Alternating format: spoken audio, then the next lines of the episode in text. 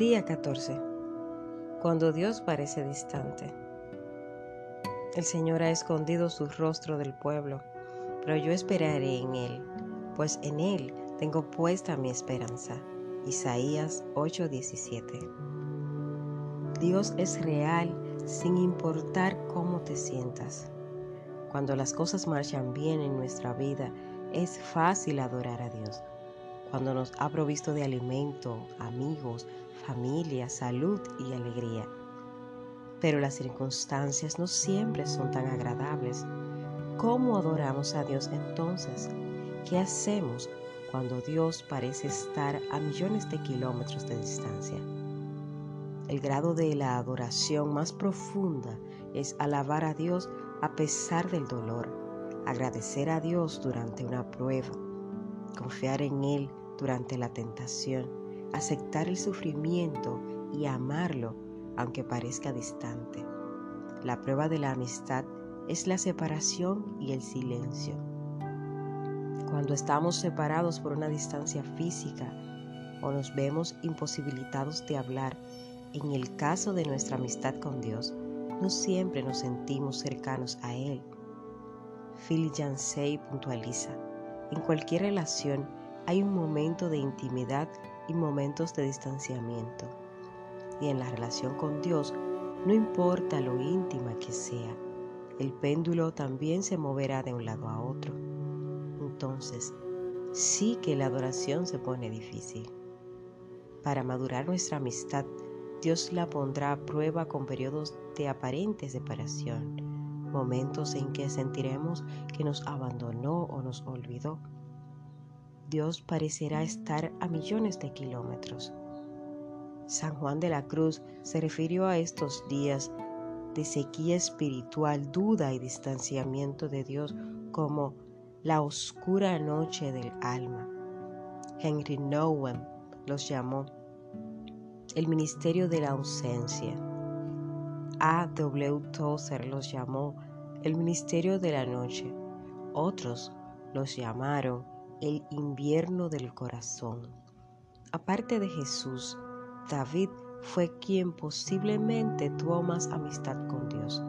El Señor tenía el placer de llamarlo un hombre conforme a mi corazón. Sin embargo, David con frecuencia se quejaba de la aparente ausencia de Dios. Dios mío, ¿por qué te quedas tan lejos? decía.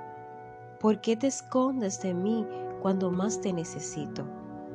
Dios mío, Dios mío, clamaba David, diciendo, ¿por qué me has abandonado? Les dejo estas para salvarme. Qué lejos estás, lejos de mis palabras de aliento, lejos de mis palabras de lamento. ¿Por qué me has rechazado? Por supuesto, Dios es realidad.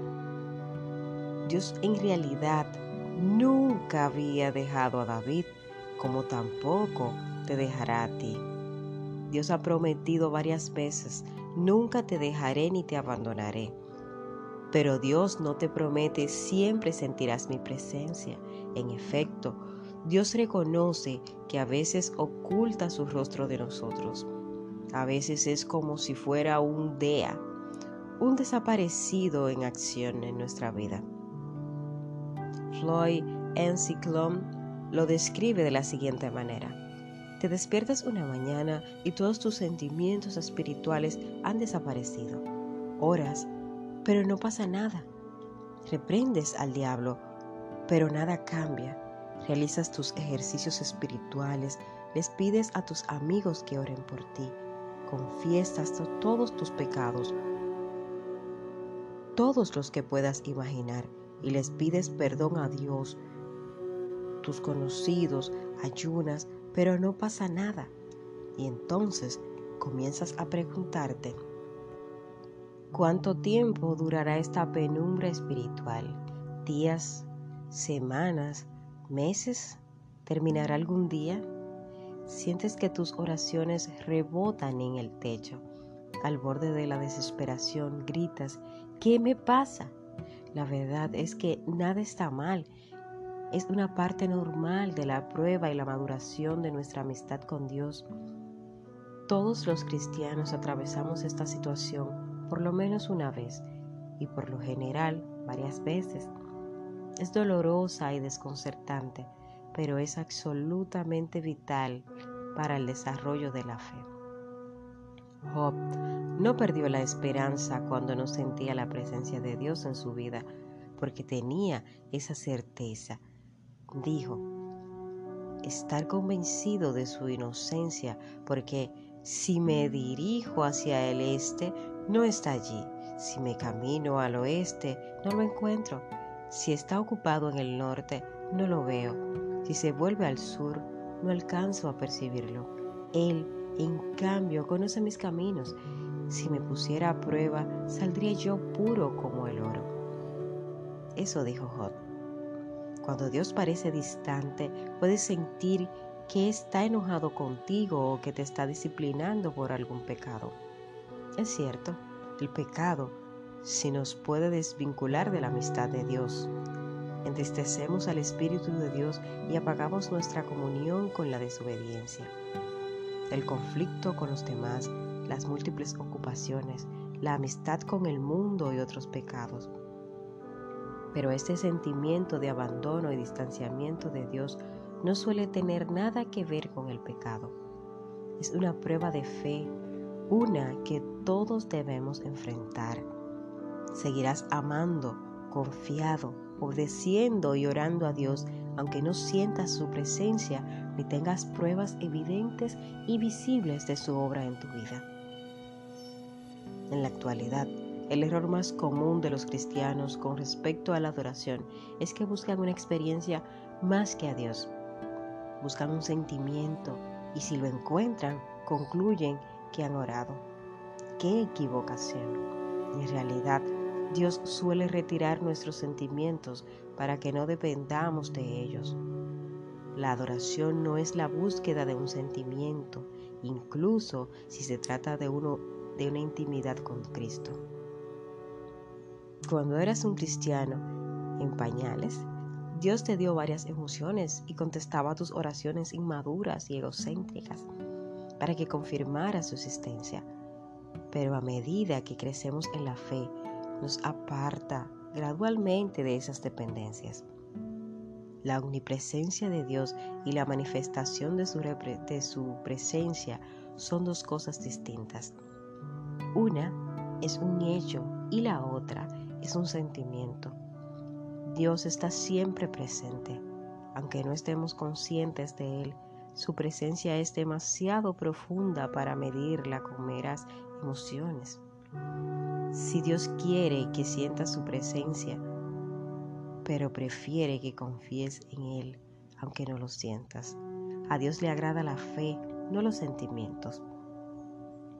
Las situaciones que más apelan a tu fe serán aquellas cuando tu vida se derrumbe y no puedas percibir a Dios. Fue lo que le sucedió a Job. En un solo día perdió todo, su familia, su negocio, su salud, todas sus posesiones. Fue de lo más desalentador para Job. Por 37 capítulos Dios no dijo nada. ¿Cómo podemos alabar a Dios cuando no entendemos lo que pasa en nuestra vida y, calla? ¿Cómo mantener el vínculo en medio de una crisis si no hay comunicación? ¿Cómo mantener la vista en Jesús cuando nuestros ojos están llenos de lágrimas? Hagamos lo que hizo Job. Job se dejó caer al suelo en actitud de adoración. Entonces dijo, Desnudo salí del vientre de mi madre y desnudo he de partir. El Señor ha dado, el Señor ha quitado. Bendito sea el Señor. Cuéntale a Dios exactamente cómo te sientes. Derrama tu corazón ante Dios. Descarga todas tus emociones y sentimientos. Job lo hizo cuando dijo, no guardaré silencio. Estoy enojado y amargado tengo que hablar. Cuando Dios parecía distante, añoraba. ¿Qué días aquellos cuando yo estaba en mi apogeo y Dios bendecía mi casa con su íntima amistad. Dios puede encargarse de las dudas, el enojo, el temor, el dolor, la confusión y las preguntas que tengas. ¿Sabes que reconocer tu desesperanza ante Dios puede ser una afirmación de fe? Es posible confiar en Dios y sentirse afligido al mismo tiempo. David escribió, aunque digo, me encuentro muy afligido, sigo creyendo en Dios. Puede parecer una contradicción, confío en Dios, pero estoy destrozado. La franqueza de David en realidad revela una profunda fe. En primer lugar, creía en Dios y en segundo, creía que Dios escuchaba su oración. Tercero, creía que Dios le permitiría decir lo que sentía y lo seguiría amando. Concentrarte en que Dios es su naturaleza inmutable. A pesar de la circunstancia y de los sentimientos, depende del carácter inmutable de Dios. Recuerda las verdades eternas de Dios. Él es bueno, me ama, está conmigo sabe lo que me pasa, se interesa en mí, tiene un plan para mi vida. Cuando la vida de Job se desmoronó y Dios mantuvo silencio, Job todavía encontró motivos para alabar a Dios. Decía, Él es bueno y amoroso, Él es todopoderoso, Él conoce todos los detalles de mi vida. Él tiene control, Él tiene un plan para mi vida, Él me salvará. Confía en que Dios cumplirá sus promesas. Durante las épocas de sequía espiritual debemos depender pacientemente de las promesas de Dios y no de nuestras emociones. Debemos reconocer que nos está conduciendo a un grado más profundo de madurez, una amistad basada en emociones es sin duda superficial. No te preocupes por tus preocupaciones. El carácter de Dios no cambia con las circunstancias. La gracia de Dios todavía tiene toda su fuerza. Él todavía está de tu lado, aunque no lo sientas. Cuando Job insistió, la ausencia de Dios siguió dependiendo de su palabra. No me he apartado de los mandamientos de sus labios. En lo más profundo de mi ser he atesorado las palabras de su boca, decía Job. Gracias a que confiaba en la palabra de Dios, Job pudo mantenerse fiel. Aunque nada parecía tener sentido, su fe era fuerte en medio del dolor. Dios podrá matarme, pero todavía confiaré en Él. Adoras a Dios de una manera más profunda cuando mantienes tu confianza en Él a pesar de que sientas que te ha abandonado. Recuerda lo que Dios hizo por ti. Aunque Dios nunca hubiera hecho algo por ti, aunque así mereciera, aún así, Él merecería tu continua alabanza por el resto de tu vida, por lo que Jesús hizo en la cruz. El Hijo de Dios murió por ti. Ese es el motivo más importante de la adoración. Por desgracia, olvidamos la crueldad del sacrificio y la agonía que Dios sufrió en nuestro lugar. La familiaridad genera complacencia, incluso antes de su crucifixión, al Hijo de Dios lo desnudaron y lo golpearon hasta dejarlo irreconocible, lo azotaron, lo insultaron y se burlaron de él le pusieron una corona de espinas y lo escupieron con desprecio. Hombres crueles abusaron de Jesús y lo ridiculizaron, lo trataron peor que a un animal. Después de estar casi inconsciente por las hemorragias, lo obligaron a cargar una pesada cruz por un camino ascendente, lo clavaron en una cruz y lo dejaron morir lentamente en una atroz muerte por crucifixión. Mientras se desangraba, tuvo que escuchar las burlas y los insultos del gentío que se divertía viendo su dolor, desafiando su afirmación de ser Dios. Además, mientras el Señor cargaba todo el pecado y la culpa de la humanidad sobre su persona, Dios miró a otro lado y Jesús exclamó, Dios mío, Dios mío, ¿por qué me has desamparado? Él pudo haberse salvado a sí mismo, pero entonces no habría podido salvarte a ti. No hay palabras que puedan explicar la oscuridad de ese momento. Tal vez te preguntas, ¿por qué Dios permitió y toleró ese maltrato tan espantoso y malvado? ¿Por qué? La respuesta es para que no tuvieras que pasar la eternidad en el infierno y para que pudieras estar en su, en su gloria para siempre.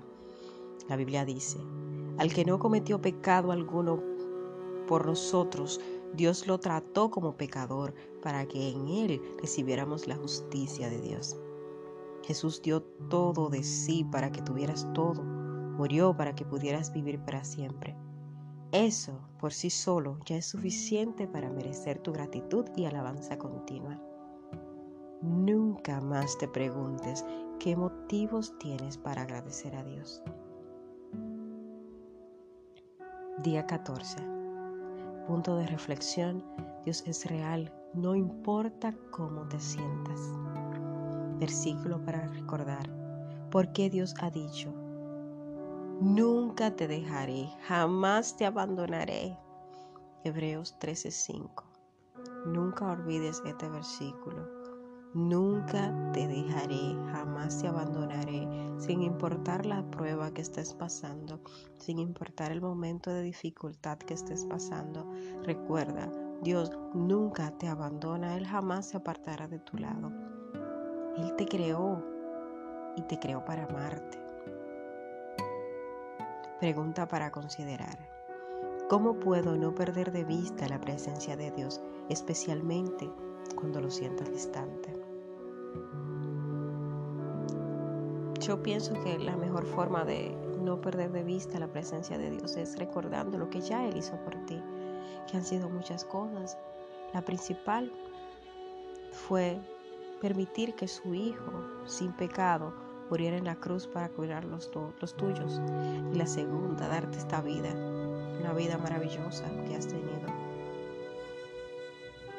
Escudriña la palabra. Lee el texto bíblico. Encontrarás la respuesta de todas las cosas maravillosas que Dios ha hecho por ti. Hasta la próxima. Un abrazo.